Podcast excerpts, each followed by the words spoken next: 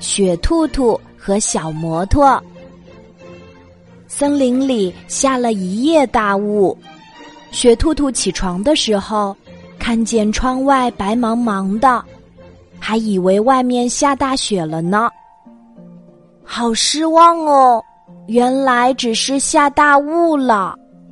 雪兔兔收拾好小背包，戴上小头盔，骑着小摩托，出发去松鼠老师家学画画。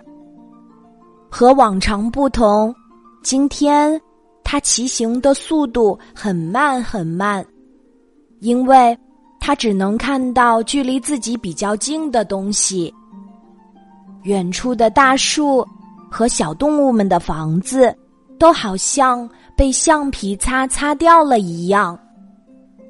这种感觉好奇妙哦，雪兔兔想：如果我有一块这么神奇的橡皮擦就好了。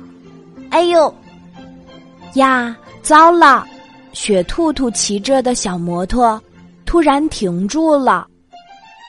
雪兔兔刚刚差一点儿被甩出去，真是吓了我一跳啊！小摩托，你是不是又要跟我开玩笑呀？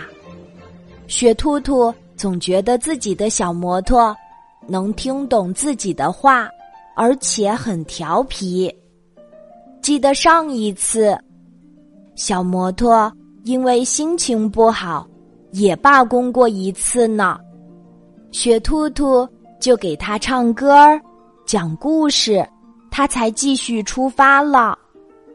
哦，我知道了，你也想要一块神奇的橡皮擦，对不对？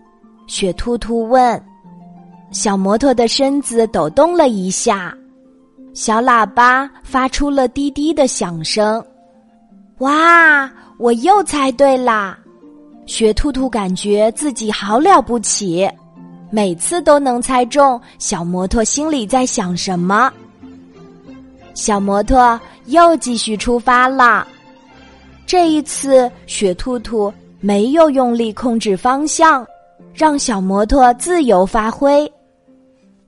他们一起穿梭进了一团浓浓的迷雾中。从迷雾里穿梭出来的时候，雪兔兔的小背包里竟然塞满了五颜六色、不同形状的橡皮擦。这些是我们想要的神奇橡皮擦吗？雪兔兔的心砰砰直跳，激动的不得了呢。小摩托的身子抖动了一下。小喇叭再一次发出了滴滴的响声，那我们试试吧。雪兔兔把小摩托停在小路边儿，从小背包里摸出一块奶油色小熊饼干形状的橡皮擦。小熊橡皮擦，我先来试试你哦。雪兔兔蹲下身，用小熊橡皮擦对着路边的一棵小嫩草擦了擦。可是小嫩草还是在那里，这是为什么呢？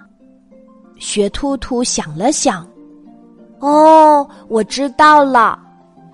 他赶紧打开小背包，在里面翻呀翻，终于找出了一块浅绿色、小草形状的橡皮擦。再擦一擦，哇哦！这一次小嫩草。还是在那里。哎，原来是我想多了。雪兔兔有点不好意思的笑了。他背上小背包，继续骑上小摩托出发了。雪兔兔离开后，神奇的事情发生了。那棵被橡皮擦擦过的小嫩草真的不见了。可是雪兔兔并不知道，不过他还是很开心，一路上哼着欢快的歌。是啊，一下子收获那么多块好看的橡皮擦，谁都会很开心呢。也许小摩托是知道这一切的，不过它不能说话，只会发出滴滴的响声。相信。他一定在努力的动脑筋，想个好办法，告诉雪兔兔呢。